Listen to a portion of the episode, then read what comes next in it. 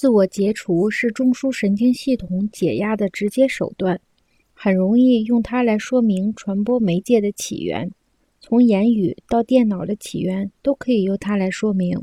从生理功能来看，中枢神经系统是为感官协调各种媒介的电路网络，发挥着关键的作用。凡是威胁中枢神经系统功能的东西，都必须受到遏制，必须把它限制在局部范围。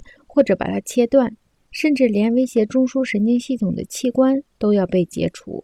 人体是各种器官构成的一个整体，维持和保护着中枢神经系统，是对付自然环境和社会环境中各种突然刺激的缓冲装置。突然的社会失败和羞愧使人震撼，有人会痛心疾首，有人会全身肌肉震颤，这是身体发出的信号。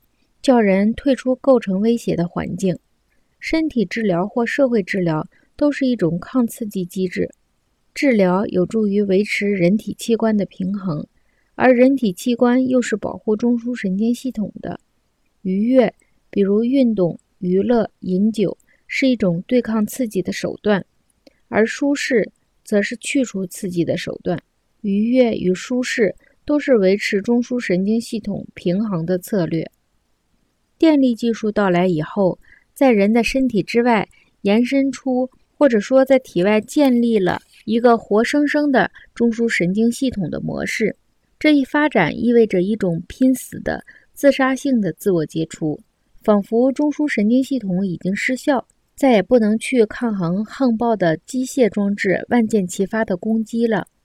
自从印刷术发明以来，人体器官功能相继实现机械化。这样的社会经验太猛烈，刺激性太强，人的中枢神经系统无法承受这样的经验。